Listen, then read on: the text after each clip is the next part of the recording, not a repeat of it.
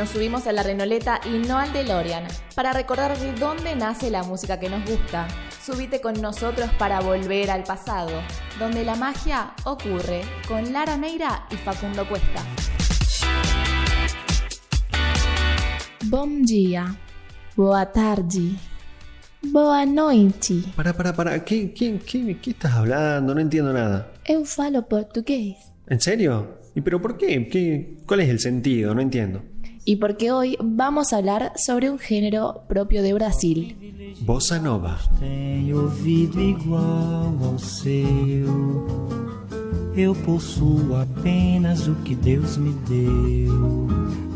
Obviamente yo no conozco nada, no tengo idea de qué es la Bossa Nova o el Bossa Nova, no sé. Es la bossa nova. Ajá, vos sabés más entonces. Un poco, sí. Yo te puedo contar que surgió a finales de los años 50 gracias a músicos como Joao Gilberto y Tom Jobim, entre otros cantores y compositores de la clase media de la zona sur de Río de Janeiro. Bueno, mira, acabo de buscar un poco de info y me pareció que es un subgénero de la samba brasilera y del jazz norteamericano. Y, por supuesto, constituye una de las dos principales ramas del jazz latino. Además, recogió los rasgos de la samba estridente, pero suavizado y refinado para ser llevado a espacios de pura tranquilidad. Claro, o sea, porque si vos escuchás bossa nova, como que no te imaginás samba así alegre, fiestera, como dice acá estridente, sino que es mucho más tirando al, al jazz, creo. Esa yo. composición del jazz con quizás la alegría de los brasileros, pero transmitidas por la tranquilidad. Exactamente. Y durante el año 1957 el género fue impulsado por un grupo de estudiantes de clase media, pero que se reunían en la zona sur de Río de Janeiro, en barrios como Copacabana e Ipanema.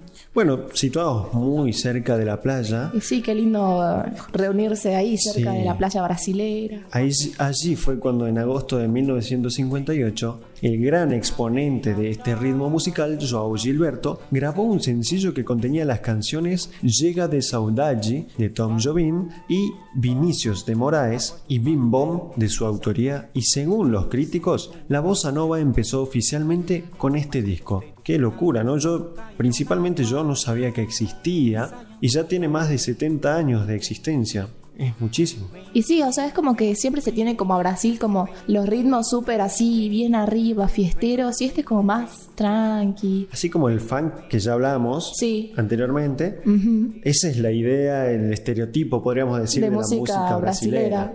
Este Pero- es totalmente distinto, es otra Y lleva cosa. años existiendo ahí. Sí.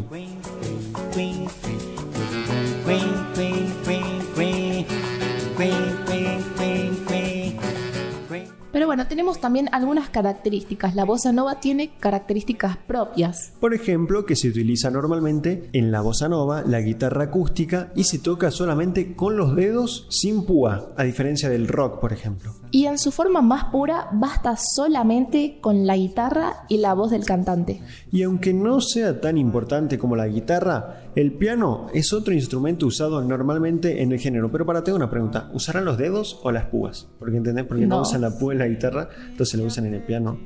¿No? No. No, bueno. No, no tiene sentido.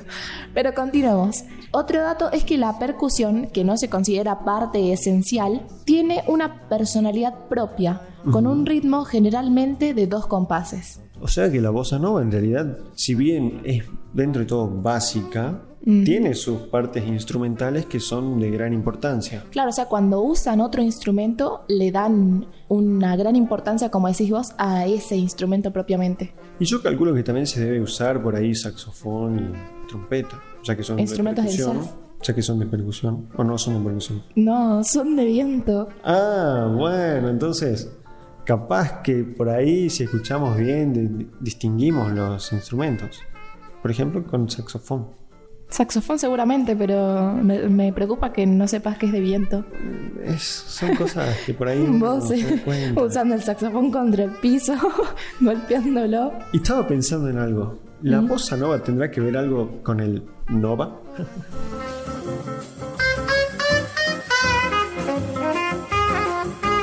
Dejando tanto la broma, traemos Algunas curiosidades. La íbamos a hacer en ping pong, pero están bastante interesantes. Y aparte, la música como que no, no ayuda a la rapidez, ¿no? Así que vamos. En 1932, el compositor Noel Rosa escuchó la expresión bossa en el aula de una facultad de medicina en Río de Janeiro. Nada que ver, digamos, Sí. con lo que es hoy en día. Pero esta palabra exactamente no tenía nada que ver y significaba protuberancia redondeada en la superficie ósea del cráneo. O sea, nada que ver, nada que ver con la música, con los instrumentos, nada. No, y encima se terminó usando el término bossa con un sentido de aptitud y vocación. O sea, todavía no tiene el sentido Cada vez de la- peor, digamos. Cada vez peor. Bueno, tengo una segunda curiosidad. Un grupo de zambistas formados por Mario Reis, Luis Barbosa y Ciro Monteiro adoptó este término, por lo cual lo tomaron y pasaron a llamarse como un grupo Bossa Cantantes. Y para la década de 1950, la jerga se había extendido por toda la ciudad y se la utilizaba para definir a cualquier cosa original o extravagante. Mira vos, en 1958, un espectáculo de un grupo de música fue anunciado como Espectáculo con Silvia Telis y conjunto de Bossa Nova. Uno de los participantes del evento era Ronaldo Boscoli. No es Ronaldo Nazario, el futbolista, ni tampoco Cristiano Ronaldo. El famoso cantante de Bossa Nova, Ronaldo Boscoli, quien comenzó a usar la palabra bossa para definir ese tipo musical con una mezcla de samba, bolero y jazz.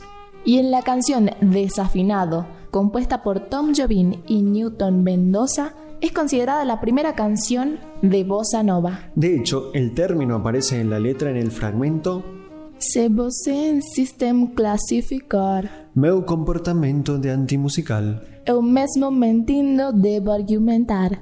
que isto é bossa nova, isto é muito natural. Oh, ese nivel de portugués. Igual podríamos mejorar un poco, ¿no? Yo tengo que mejorar, pero bueno, no. No, yo se hace lo que se puede. Ya algún día vamos a ir a Brasil y seguro hacemos un programa desde ahí, ¿te parece? Obvio, Por ahí en portugués. Lo llevamos a Juan, a Caro y que nos graben allá ahí en la playa. No sé si se prenderán. Sí, dice. Sí. Con unas caipiriñas. No, bueno, no, no, Oh. no, no, no. Nadando.